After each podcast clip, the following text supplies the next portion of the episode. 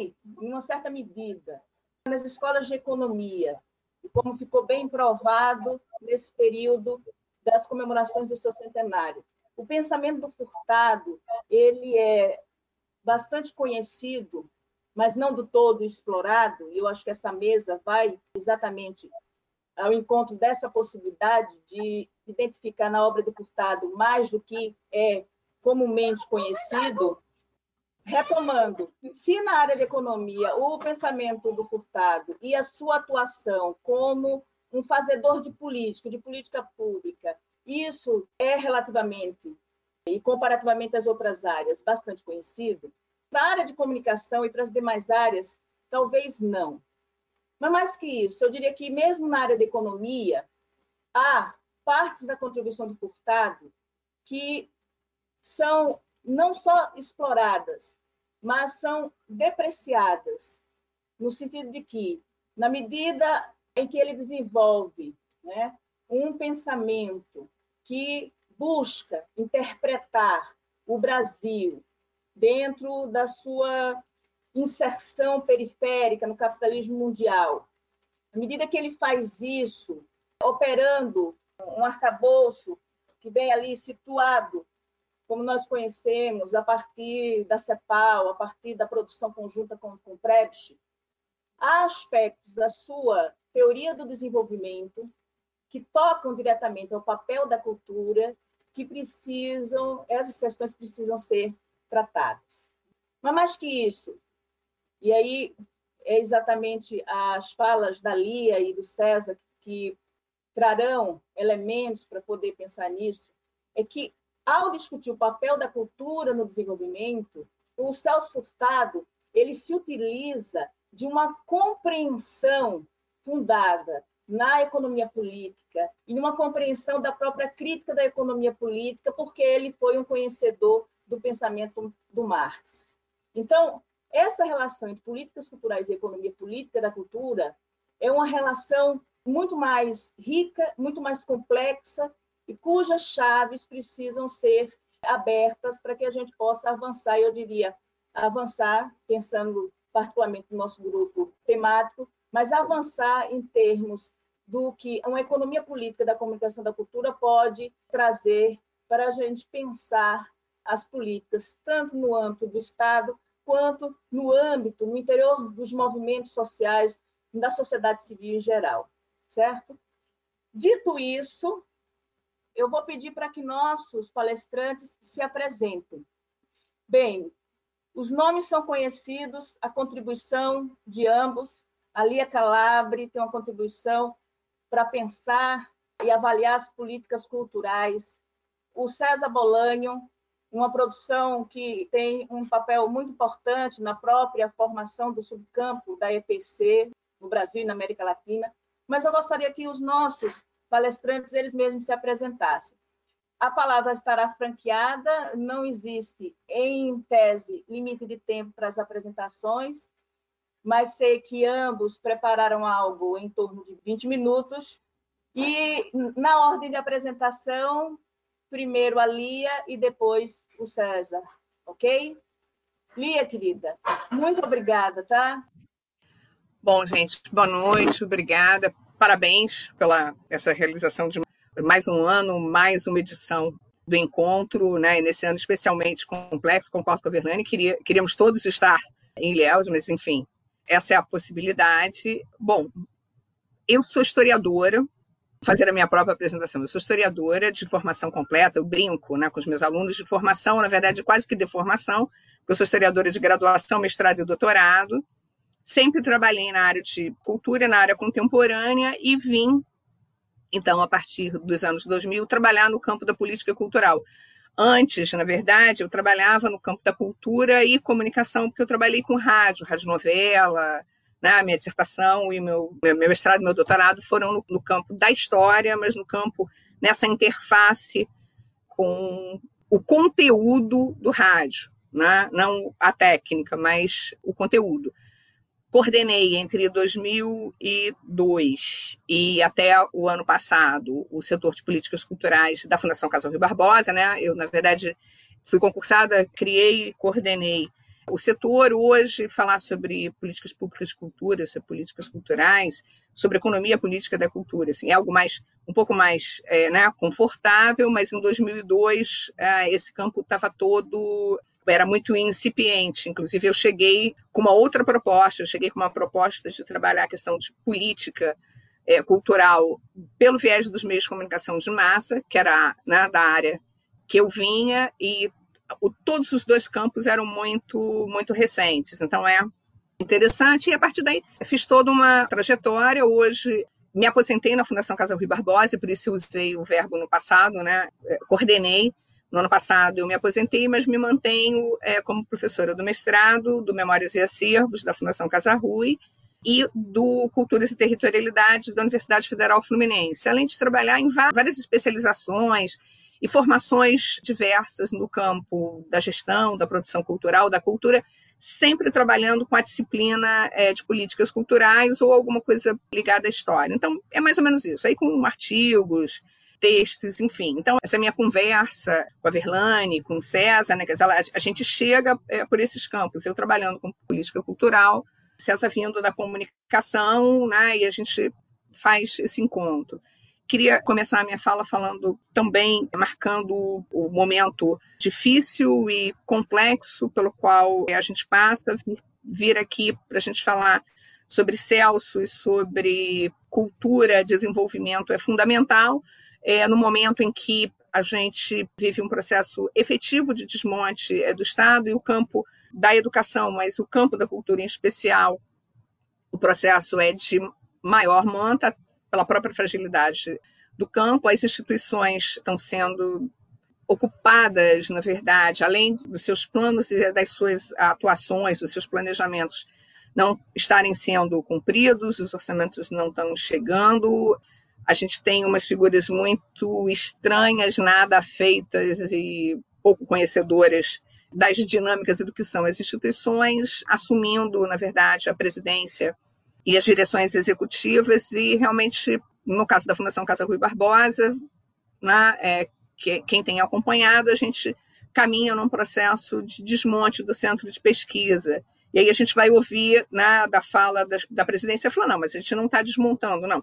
A gente só está dificultando todo o trabalho num corpo de pesquisadores que pode se aposentar 80%. Então, quando você, você começa a cercear, criar problemas, as pessoas vão produzir, são pessoas que têm uma história, como foi a, a saída da Flora há pouco tempo. Então, enfim, a gente vai, vai revisitar Celso, vai discutir políticas culturais, mas num momento bastante complexo, num momento efetivo de desmonte, depois de uma década e meia, mais ou menos, de políticas democráticas, participativas, onde o, Brasil, inclusive, se tornou referência para a América Latina e até mesmo para alguns países é, europeus na implementação de políticas no campo da cultura, democráticas, participativas, como o Programa Cultura Viva, enfim. Então, é nessa, nessa conjuntura que a gente vai discutir. Eu não sou uma pessoa muito organizada, então eu fiz uma, uma coisa que meio texto, meio fala para a gente ir conversando. Né? Quer dizer, quais os papéis da cultura nas sociedades contemporâneas? Quais desses papéis têm relação direta com a elaboração de políticas públicas? Porque nem tudo que diz respeito à cultura diz respeito à regulação e presença do Estado né? porque senão a gente também começa a fazer uma associação de que tudo é regrado, que todo o campo da cultura é regrada por políticas públicas. Né? E, e como é que se dá o diálogo entre economia, cultura e desenvolvimento, pensando nesse campo é, das políticas públicas? Ainda hoje, mesmo com tudo que a gente avançou nos anos 2000, esse diálogo entre economia, cultura e desenvolvimento é um diálogo permeado por um conjunto de desconfianças e estranhamentos cultura, produtos, é, economia, rentabilidade, enfim. Essa relação entre cultura, desenvolvimento e economia, ela vem estando presente num conjunto de documentos, inclusive de organismos internacionais, também já desde o, né, o comecinho dos anos 2000. Mas a concepção de desenvolvimento com qual é, o campo das políticas públicas de cultura deveria operar, certamente ele não pode estar baseado só em elementos quantitativos, é fazer a conta satélite, né, ver o PIB da cultura. Ele não, ele não pode ser ele simplesmente é isso. Né? É fundamental considerar as questões qualitativas, o bem-estar é, da sociedade, a questão do respeito à diversidade, do acesso democrático, né? e do pleno exercício é, daquilo que foi chamado de direitos culturais na Constituição de 88, né? que ainda está em processo de definição. E é interessante a gente pensar que algumas coisas que foram ditas pelo Celso no momento em que ele passa no Ministério da Cultura, que antecede a Constituição de 88, estão absolutamente afinadas com a ideia de autonomia enfim, que vai ser retomada com as questões do direito cultural, que vão ser retomadas nos anos 2000.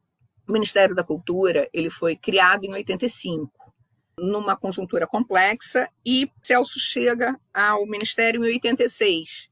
A gente pode dizer que nesse primeiro período de existência do Ministério da Cultura, de 85 a 90, o período efetivamente de estruturação é, de um pensamento sobre uma política e uma, uma estratégia de ação do Ministério se dá na gestão do Celso. E uma das ações para as quais a presença do Celso sempre é lembrada no Ministério da Cultura é exatamente a criação da lei de incentivos, da lei Sarney, que, em geral, agora começa a ser melhor estudada, que sempre foi fruto de muitas críticas, não pela sua essência, mas pela sua forma é, de operação, que acaba acontecendo já num outro desenho é, de ministério. Né? Celso, na verdade, encontra um ministério absolutamente esvaziado de recursos e vai trazer aquilo da, da sua experiência do campo como economista com, uma, com algumas propostas que circulavam desde os anos 70 sobre uma possível lei de cultura.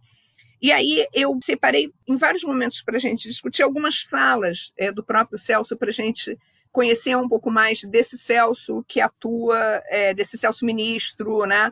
Quando ele manda a lei para o Congresso, ele afirma o seguinte, né? Que para o governo, e a gente está lá em 86, estimular a emergência e o desenvolvimento das forças criativas tão vigorosas em nosso povo é facilitar o surgimento e o revigoramento de instituições locais de apoio à ação cultural e ainda ativar na sociedade a consciência de que o controle efetivo dos recursos que se aplicam na cultura e transitam pelo Estado é tarefa que corresponde às comunidades que delas se beneficiam. Então, é um discurso que fala sobre autonomia do sujeito, é um discurso, na verdade, que desconfia do Estado como operador de recursos.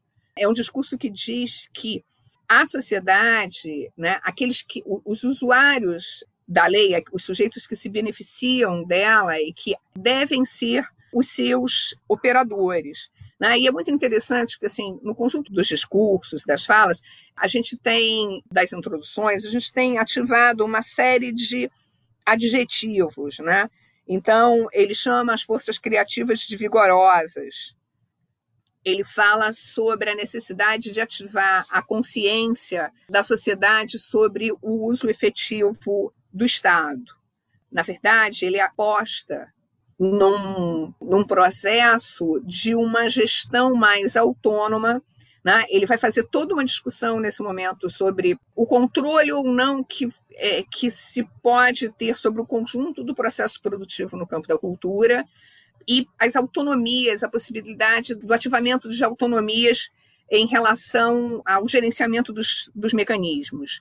Ele aposta na lei para obtenção de recursos que o governo diz não ter para a cultura, esse mecanismo, para além do mecanismo tradicional que a gente tem, que hoje a gente, a gente chama de, de parte do patrocínio, né, ou do mecenato, essa lei também tem um fundo de cultura. E é pelo fundo de cultura que o Celso vai fazer, é por esse desenho de fundo que vão começar os primeiros estudos sobre economia da cultura. Então, é a ideia também de que o Estado tem uma determinada responsabilidade né, é, e que esse recurso deve de alguma maneira, municiar esse estado de estudos e de produção para que ele possa atuar ampliando a autonomia dessa sociedade. Então, esse conceito de desenvolvimento já na lei está na potência, né? e está na potência da sociedade, da comunidade envolvida. no projeto do Celso, a lei integraria uma política cujo principal eixo é a liberação das forças criativas da sociedade.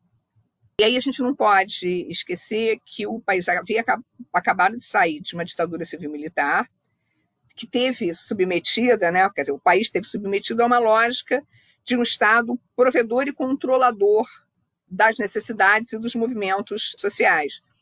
Então, hoje, novamente, tão necessário, né, o discurso do Celso incita claramente né, aos ativistas culturais, aos produtores culturais, aos artistas, protagonizem, na verdade, que conduzam a construção das políticas é, culturais. E é muito interessante que, de alguma maneira, a gente está pensando exatamente é, no, no, momento em que a gente está, a crise que se instaura, né, a crise sanitária e a crise no campo da cultura especificamente, leva, né, faz com que esse, esse grupo de ativistas e protagonistas dos pontos de cultura, os produtores, enfim, de alguma forma ativem o legislativo para a gente ter o que a gente está vendo aí, ainda sem poder avaliar o resultado, que é a lei de emergência Aldir Blanc, que está absolutamente gerando um movimento, além de ter gerado um movimento da construção de uma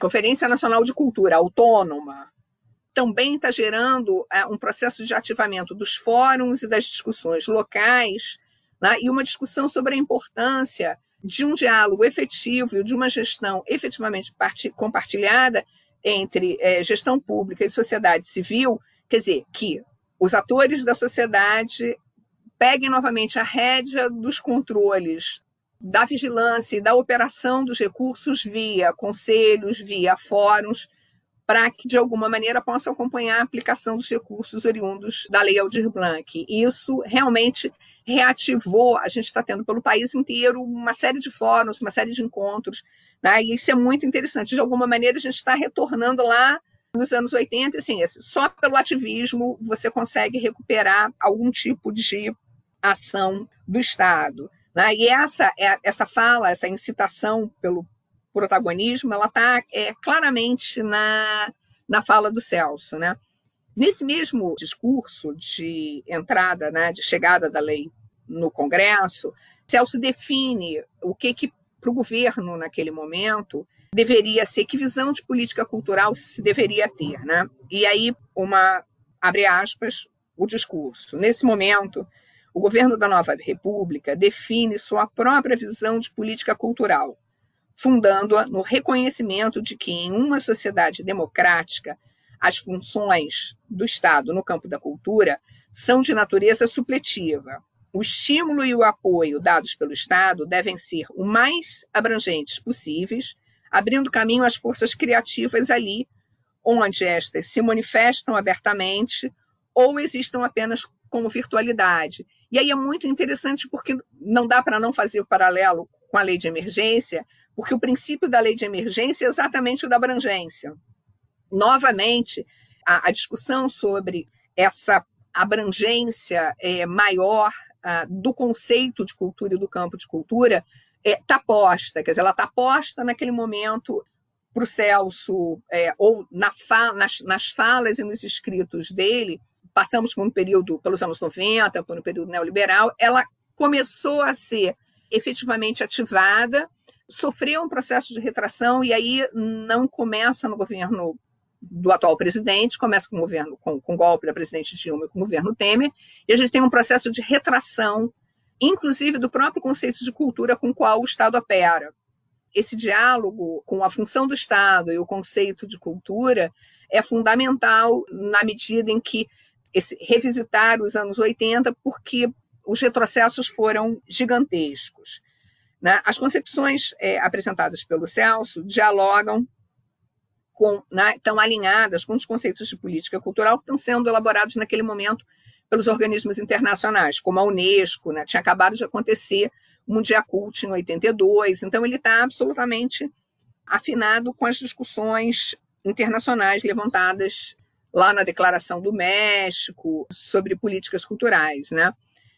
O documento, na verdade, afirma que a cultura dá ao homem a capacidade de refletir é, sobre si mesmo, e por isso ela, ela, tem um papel tão importante. Não é à toa, né? a gente não, não pode esquecer que, junto com a área de educação, a área de cultura, a área é, de educação e a área de ciência são as áreas mais atacadas pelo governo atual. Né? É exatamente essa questão é, da capacidade de refletir, da, do, do ser capaz de pensar é, sobre si mesmo. O diálogo, é, naquele momento, nos anos 80, entre a, a, as discussões internacionais e as propostas é, do Celso são né, é, indiscutíveis. Ainda no, no discurso é, de lançamento da Lei de Benefícios, o Celso deixa claro que a ação do Estado se soma à da sociedade. Né? O Estado tem uma ação complementar, o que não retira dele a obrigação de abranger o maior número possível de pessoas, de fomentar atividades, inclusive onde é, aparentemente ou formalmente elas pareçam não existir. E é interessante porque a fala do Celso ela, ela antecede em dois anos, ela antecede a Constituinte, antecede, na verdade, a, o texto final é, da Constituição. Celso faz parte de um grupo de economistas é, que concebe o desenvolvimento como algo ligado também às mudanças qualitativas né, é, do modo de vida das pessoas tanto quanto as instituições como as estruturas é, produtivas. Ainda é, no comando do Ministério, ele encomenda à Fundação é, João Pinheiro os primeiros estudos é, sobre economia da cultura. E, nesse momento, eles são precursores, precursores mesmo. Naquela época, ele era um tema considerado, no caso do Brasil, pela grande maioria, na verdade, ele era desconsiderado ou pouco considerado. Né? Foi exatamente na sua gestão que a gente é, teve os primeiros esboços de um projeto de construção de uma costa satélite, feitos estudos feitos lá pela João Pinheiro. E aí é interessante que eu tive a oportunidade de conversar um pouco com o pessoal do João Pinheiro, tinha um técnico que tinha estado, né, é, estava lá desde os anos 80, e ele falava inclusive sobre as reuniões com o ministro, as falas, né, a condução. No, no prefácio dessa, dessa publicação, dos resultados da pesquisa, Celso tenta definir o que, que, é, o que, que é cultura né, nesse campo de estudos. Então, ele diz que né, cultura é um sistema de valores, sistema de valores, a cultura é da esfera dos fins. E a lógica dos fins escapa ao cálculo econômico em sua versão tradicional. Né? Mas ninguém joga, é, ninguém é, ignora que as relações entre fins e meios nos processos sociais são com frequências biunívocas podendo prevalecer uns sobre os outros na configuração ocasional desses processos. Para pensar a cultura como processo produtivo, é necessário penetrar em um campo conceitual pouco explorado e, em razão da referência e interação entre fins e meios, particularmente elusivo. Nesse mesmo texto, um pouco mais adiante, depois de discorrer sobre os impactos causados pelas novas tecnologias, pelos processos de, é, exportação de produtos culturais assentado nas lógicas econômicas, e é muito interessante se a gente imaginar como esses processos, como essa geração de produtos, essas novas tecnologias é, avançaram dos anos 80 né, é, para cá. O Celso vai falar um pouco das peculiaridades do trabalho da cultura, que é uma outra complexidade é, nos estudos, nas discussões sobre é, economia é, e cultura. Né? Na visão econômica dos processos produtivos, o trabalho é simplesmente um meio, um fator de produção cuja produtividade tende a aumentar na medida em que avançam acumulação e técnicas. Ora, no mundo das artes, o trabalho não é apenas meio, mas também fim. Nesse último caso, faz-se difícil introduzir o conceito de produtividade. No espetáculo vivo, de canto e de dança, ou teatral, o trabalho é um fim em si mesmo.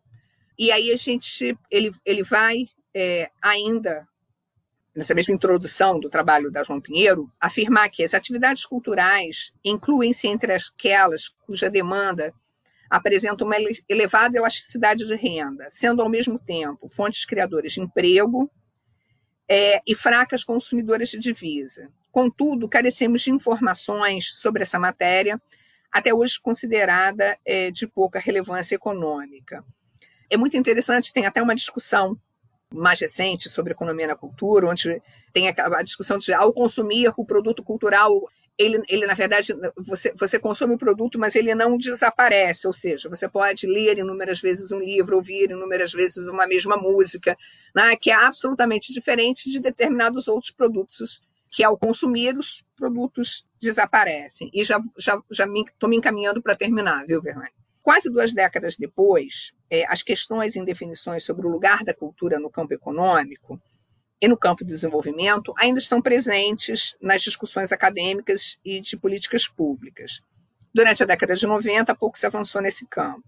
Foi na gestão Gil que tal problemática foi retomada é, de maneira mais efetiva pelo Ministério da Cultura, pelo é, extinto Ministério da Cultura. Hoje, vários autores concordam sobre o lugar central que a cultura ocupa em nossas sociedades esse ano, né, ao começarmos é, o ano, a área de cultura no campo, é, quer dizer, no, no, no, caso específico do Brasil, já travava uma enorme batalha com a questão é, dos financiamentos, da relação com o Estado, é, junto às relações de, de é, censura, cerceamento, cerceamento ideológico, perseguições, fake news, marxismo cultural e outras coisas, é, enfim, que né? Você tinha a ideia, na verdade, de né, um conjunto de pessoas que só se aproveitam do Estado, dos recursos do Estado, vivem às custas do Estado, enfim.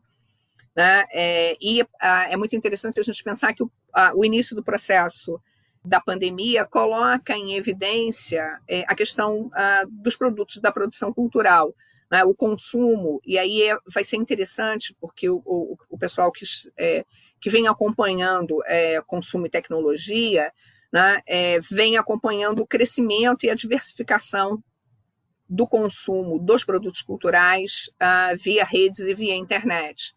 Então, o que a gente percebeu, na verdade, foi um aumento significativo de uma produção, ora profissional, é, ora é, mais amadora, é, da, de, de, produção cultural na rede um consumo é, mais efetivo, o que levou, inclusive, é, algumas, é, algumas né, majors a liberarem, inclusive, os seus conteúdos para acesso é, de graça é, na rede, dada a visibilidade que o, o, o campo né, digital ganhou e da a produção cultural digital ganhou principalmente nos primeiros meses da, da pandemia. Né? Bom, uh, hoje alguns autores concordam né, sobre o lugar central que a cultura ocupa nas nossas sociedades, e aqui a gente não está falando só das linguagens artísticas, né, a gente está falando sobre né, o conjunto de saberes é, e fazeres, e eu queria fechar um pouquinho com uma reflexão do Ortiz, num, num texto onde ele também fala sobre desenvolvimento, e aí ele, ele diz que o vínculo entre cultura e desenvolvimento na nossa sociedade, nas sociedades modernas, embora não seja necessário, ele é decisivo. Né? Dizer que as culturas são um patrimônio da humanidade significa dizer, né? significa considerar a diversidade enquanto um valor, se não universal, pelo menos extensivo a um conjunto amplo de indivíduos, e que todos né, devemos respeitá-lo e cultivá-lo.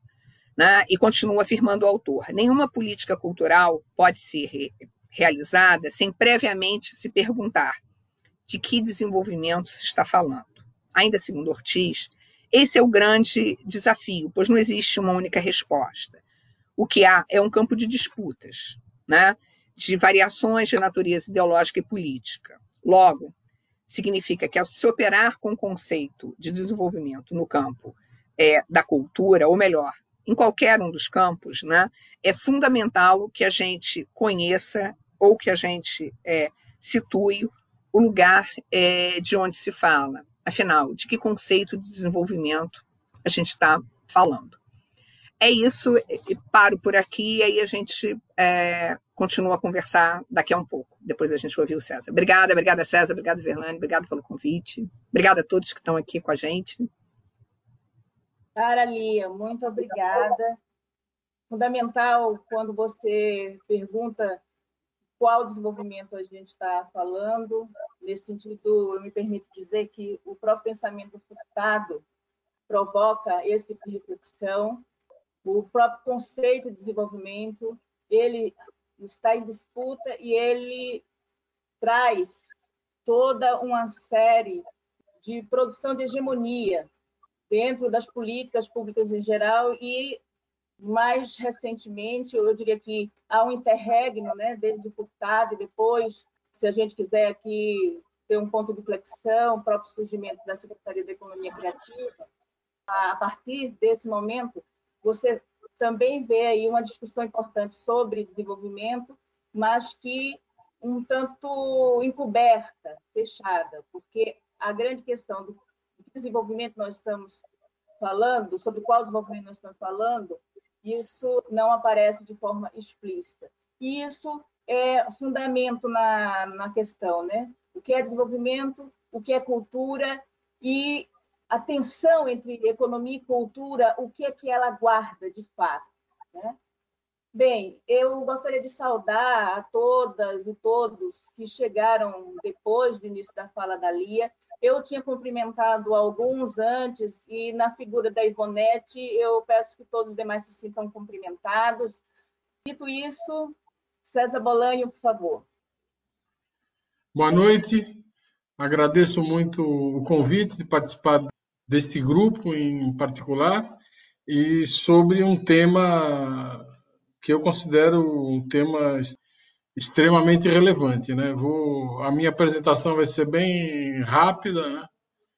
E na verdade a Lia centrou mais na questão das políticas culturais, eu já sabia, e eu vou ficar mais eh, fechado desta vez no campo da economia política da cultura e da comunicação. Vou explicar um pouco por quê. Até vou ficar mais centrado nisso do que na própria figura do furtado, que é o que está, vamos dizer, é o elemento central aqui da nossa mesa. É, bom, na verdade, eu publiquei um livro sobre o conceito de cultura em furtado. Eu tenho trabalhado muito sobre o furtado e esse ano, principalmente, que é o, o centenário dele, eu participei de várias lives, escrevi coisas. Então, a minha intenção aqui não é nem tanto repetir coisas que estão, inclusive, por aí para quem quiser assistir pela rede e tudo mais. Como se trata do nosso congresso, né, da Olepic Brasil, e eu vejo isso como uma coisa mais interna, né, a minha intenção, quando eu fui convidado, eu fiquei pensando e a ideia é pensar a questão em termos um pouco mais estratégicos do ponto de vista da luta epistemológica e do ponto de vista da economia política, da comunicação e da cultura. Tá? Para quem não me conhece, me vou me apresentar muito rapidamente. Eu faço parte desse subcampo, esse pequeno campo que a gente criou desde o início, tá? Então eu estou lá desde o começo e eu estou vendo tudo isso, estou vendo por onde vai. E na verdade o Celso Furtado ele entrou nesse negócio a partir de um determinado momento. Então tem um texto meu até que foi publicado publicado lá em, em Pernambuco, organizado pelo Marcos de Mello, em que eu escrevi alguma coisa sobre Furtado chamado é, Celso Furtado na origem e no futuro da economia política, da comunicação e da cultura, porque o Furtado de fato ele não tem uma incidência importante na constituição do campo no seu início, mesmo porque ele não uh, entra mais a fundo na discussão sobre a comunicação, apesar de que eu já disse isso várias vezes, ele não erra sobre esse tema. Ele coloca a questão de uma maneira bem clara e objetiva. Ele trabalha muito o campo da cultura. O campo da comunicação ele deixa claro que é um problema. Tá? Ele deixa claro que a oligopolização é um problema e que através dessa oligopolização a cultura brasileira pode se descaracterizar. Isso ele deixa bem claro, mas ele não avança na análise do próprio campo da comunicação, ele está mais restrito na, na, na, questão da economia política e, vamos dizer, de, de todo o edifício interdisciplinar que ele vai construir, no qual a questão da cultura e a visão antropológica de cultura que ele tem é muito importante. Importante, inclusive, para entender a, a, sua própria economia política. Então, é, se você pegar os primeiros textos nossos do campo, eu, por exemplo, vou citar o Furtado, basicamente aquilo que todo mundo faz, o que a gente tinha estudado naquela época, que era formação econômica do Brasil e talvez, eh, não me lembro, talvez a teoria política do desenvolvimento econômico na questão mais propriamente econômica do que na versão cultural. Então, a nossa influência de início ela vem muito mais, depois eu vou ah, voltar a isso lá na frente, ela vem muito mais de outros autores importantes da economia política brasileira e mais diretamente centrado no, numa determinada leitura do Marx. Tá? E em diálogo, a partir de um determinado momento, em diálogo com a economia política da comunicação e da cultura francesa e inglesa, basicamente. Tá? Então, esse é o, essa é, é a origem do nosso campo lá no, no, no, início e a perspectiva, a minha perspectiva, quando eu escrevi Indústria Cultural, Informação e Capitalismo, era produzir uma teoria marxista da comunicação. Talvez seja muita pretensão da minha parte, mas eu era muito jovem e achei que podia, e, bem, enfim, tá aí. Quem quiser pode avaliar, mas a ideia era uma teoria marxista da comunicação, porque a comunicação, uma área em que o marxismo entrou muito pouco e entrou muitas vezes é, é, mediado por outras é, perspectivas. Então, o que mais se cita, por exemplo, é a Escola de Frankfurt, que é uma coisa importante e tudo mais, mas um trabalho é, mais específico né, sobre o Marx etc., é a obra da economia política. A economia política ela entra em diferentes eh, eh, espaços, sempre com a perspectiva de eh, fazer o recuo crítico às obras do Marx para explicar o, o, campo da comunicação. E assim foi o que nós fizemos aqui também. Tá? Então a ideia basicamente era essa. E a questão interessante, para começar a chegar no, no, ponto, é que existe um, o campo da economia política, da comunicação e da cultura, ele vai começar a se unificar em nível internacional a partir de 92. Né? Depois eu posso explicar por quê, mas enfim, até esse momento ele é muito é, fragmentado e ele vem de diferentes perspectivas e diferentes matrizes. É muito diferente a escola francesa da escola inglesa, por exemplo, norte-americana, e muito diferente daquilo que a gente faz aqui. Tá certo? Então, essa, essa inclusive, a adoção do, do, do, nome Economia Política da Comunicação, ele é mais recente. Tá? Ele não está lá na origem nem do meu trabalho, por exemplo, nem do trabalho dos franceses que chamavam aquilo de outra coisa. Tá? Era Economia da Comunicação e da Cultura. Tá? A ideia de uma economia política vem dos, dos norte-americanos e vem dos ingleses, e a partir de 92 há uma unificação em torno disso. Essa unificação em torno disso, ela tem uma tendência, e é o, o que nós estamos vivendo hoje, ela tem uma tendência, mas é uma coisa muito boa, evidentemente, porque é a unificação de um pensamento crítico no campo da comunicação, e é importante que se construa isso em nível internacional. No entanto, ela traz um risco, que é o risco de uma certa pasteurização a partir de uma hegemonia do pensamento anglofônico. Tá certo? Nesse processo de unificação, muito da riqueza da disciplina pode ser perdido. Então, o meu ponto estratégico em relação ao estudo do furtado, em parte ele vem daí. Tá? Em parte ele vem daí. Porque porque a ideia é a seguinte: vamos dizer, o Furtado faz parte de. Na verdade, ele é o fundador da economia, vamos chamar assim. Ele é o fundador da economia política brasileira. Tá?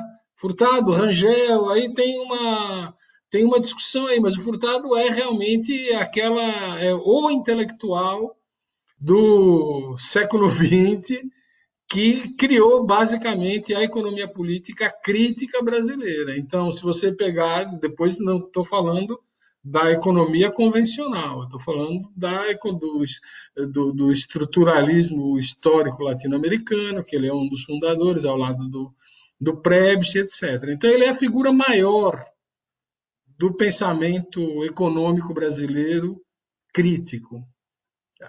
E, ao mesmo tempo, ele é, dentro do conjunto do estruturalismo histórico latino-americano, isso eu, eu descobri lendo o professor Otávio Rodrigues, que já tinha trabalhado a questão da cultura no Furtado, ele vai dizer: o Furtado é o dentro desse conjunto, que é um conjunto bastante extenso, porque ele inclui aí as teorias da dependência e uma série de outras coisas, não apenas a CEPAL. Ele é o homem da cultura. Ele tem um, um pensamento, uma reflexão sobre a cultura que vem já da formação dele como intelectual lá, quando ele era estudante lá na, na, na Paraíba. Então, ele é o representante da economia política e é um intelectual que pode apoiar a nossa, a nossa posição dentro da luta epistemológica. É um grande intelectual, um grande economista político, principal do Brasil, e a partir dele vai, vai se desenvolver todo um pensamento brasileiro que está relacionado a isso. Na verdade, a minha formação foi uma formação dentro desse pensamento econômico brasileiro lá na escola da Unicamp, tá? que tem uma relação com Furtado, porque todo mundo tem uma relação com Furtado nesse campo crítico da economia política. Então, é esse debate nacional e esse debate latino-americano sobre o desenvolvimento, a crítica do desenvolvimento, a, a, a teoria dos, da, das relações centro-periferia, etc, etc, etc, o problema do subdesenvolvimento, que é o foco do, do Furtado, isto constitui uma escola e é esta escola que nos formou. É esta escola que nos formou. Então, recorrer ao Furtado significa recorrer àquele sujeito que é a principal referência dos economistas brasileiros, da economia política brasileira, para enfrentar o debate internacional nesse campo.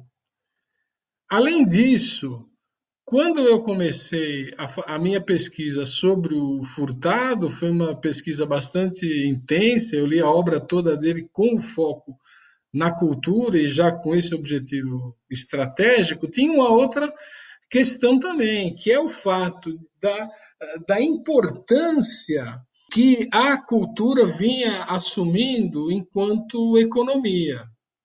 Então, você tem aí, desde as ideias da economia criativa e uns debates que vêm aí de uma maneira bem complicada para a gente, né? porque vem lá do, do, do, do Tony Blair, de umas perspectivas aí de terceira via e etc., né, que estavam muito em voga naquele, naquele momento, até o fato de que a, política dos editais e a política do, do, financiamento da cultura e etc., faz com que uma boa parte das pessoas que estão dedicadas ao estudo da cultura e das políticas culturais e etc., vão procurar o socorro dos economistas. E os economistas que vêm, de um modo geral, são economistas que vão ali para fazer contas e para, vamos dizer, é gente que usa aquela ferramentazinha que os economistas têm, que tem a capacidade de montar um projeto e tal, e etc. Mas não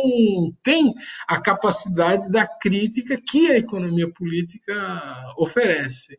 Na verdade, inclusive, existe todo um outro campo importante de economia da cultura, que é um campo, inclusive, bastante tradicional, lá dos trabalhos do Beaumont, e que vem de lá para cá, né, de uma economia mais convencional, que é muito importante, mas é, vamos dizer, na perspectiva da luta epistemológica, não é não, não é o nosso, o nosso foco. Então, a ideia é que é preciso entender essa problemática numa perspectiva crítica, no nosso caso, marxista. Mas, enfim, o Furtado, não, não posso dizer que ele seja é, marxista propriamente, mas ele, além da a Fernanda já, já, já, tocou no, no assunto, além de conhecedor, ele é um, um economista latino-americano da escola estruturalista histórica, extremamente crítico e que, ao longo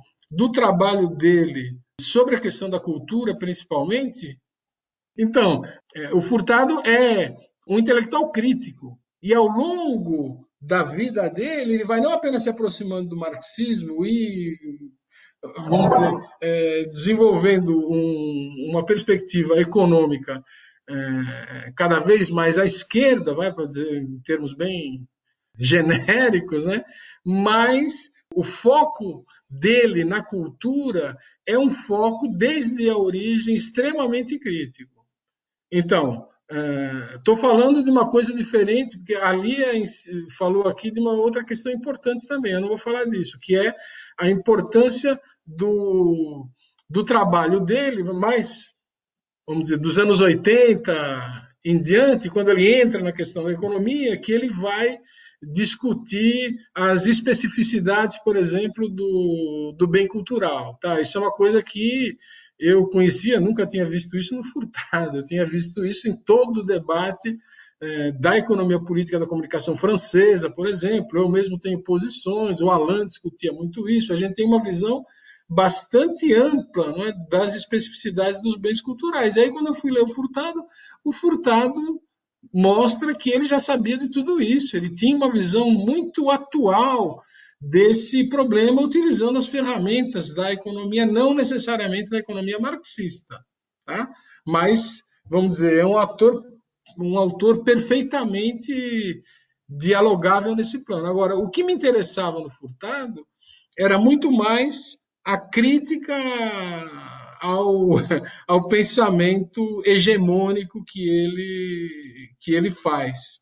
É, e a ideia de cultura dele como uma ideia, como uma questão de construção de uma identidade, a ideia de que o desenvolvimento ele se dá com base num projeto nacional, numa perspectiva integrada né, de identidade nacional e a cultura é a base desse negócio. Então, você pensar a cultura brasileira significa você pensar a cultura é, africana brasileira, afrodescendente, a cultura, como ah, aquilo se constituiu aqui, etc., e como as pessoas se integram num, ou podem se integrar num determinado projeto de nação alternativo. Não é o projeto desenvolvimentista do Furtado dos anos 50. Mas eu digo para vocês, até hoje tem muitos economistas que só conhecem o projeto desenvolvimentista da CEPOL dos anos 50 e acham que Furtado é aquilo. Então, o trabalho que nós fizemos, ele tem importância, inclusive, também para os economistas, para abrir um pouco o olho, para dizer, olha, Furtado, quando chega nos anos 70, ele faz a crítica toda daquilo. No mito do desenvolvimento, depois o outro livro de 78, ele faz a crítica justamente do desenvolvimento e vem com uma outra uma outra ideia muito mais complexa e muito mais elaborada ainda e depois ele ainda continua esse tipo de, de desenvolvimento uma coisa que talvez os economistas tenham parado um pouco no, no tempo na análise da, da obra dele que tudo bem é uma obra importante é o Formação Econômica do Brasil é um grande clássico é um livro que todo mundo tem obrigação de, de ler, mas enfim, o pensamento do Furtado é mais complexo e essa complexidade vem da vinculação dele com, vamos dizer, o pensamento interdisciplinar que ele constrói, tá certo? Da ciência política, das ciências sociais e etc. E uma base muito forte na antropologia e na discussão sobre a, a cultura. Então, o, o que eu queria fazer aqui, já estou daqui a pouco eu acabo, é apontar para o nosso pessoal, né, o pessoal dos estudos de economia política da comunicação e da cultura, né, que é quem se interessa pelo Congresso da ULEPIC Brasil, não é que o, o Furtado fosse um gênio, ou como também não é que o Marx fosse um gênio que tivesse imaginado um futuro. Não. São grandes intelectuais que são faróis nos quais a gente pode se ligar para pensar as questões atuais e para ver como é que a gente se insere nesse, nesse processo. Então, o furtado para a gente é fundamental. Mas o que eu queria dizer é que não se trata apenas do furtado. O furtado ele é um representante, talvez o mais importante da economia política brasileira, mas eu pude desenvolver antes de entrar a fundo na discussão do furtado, eu pude desenvolver todo um pensamento sobre a economia política da comunicação e da cultura com base em outros representantes do pensamento social brasileiro e especialmente da economia política crítica brasileira lá do Instituto de Economia da Unicamp, por exemplo. Então é preciso inserir e nós precisamos nos inserir enquanto campo de estudos da economia política, da comunicação e da cultura brasileira, no interior desse conjunto do pensamento crítico nacional, porque senão não basta. A gente pegar o Marx e dizer, ah, eu sou marxista, tem um monte por aí. Entendeu? Você pegar o Furtado e dizer, ah, eu sou furtadiano, também tem. O importante é a gente entender que existe um debate que nos influencia, que nos formou, que nos constituiu, e essa, essa é a força que nós temos para enfrentar o mundo lá fora.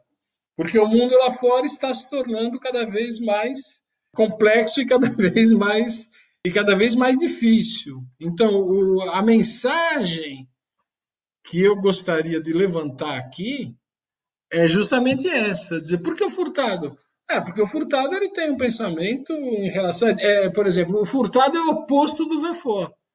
O Furtado, o Furtado não está tão preocupado com o fato de que a cultura pode gerar emprego e renda. Ah, é bom que ela gere emprego e renda, não tenho nada contra.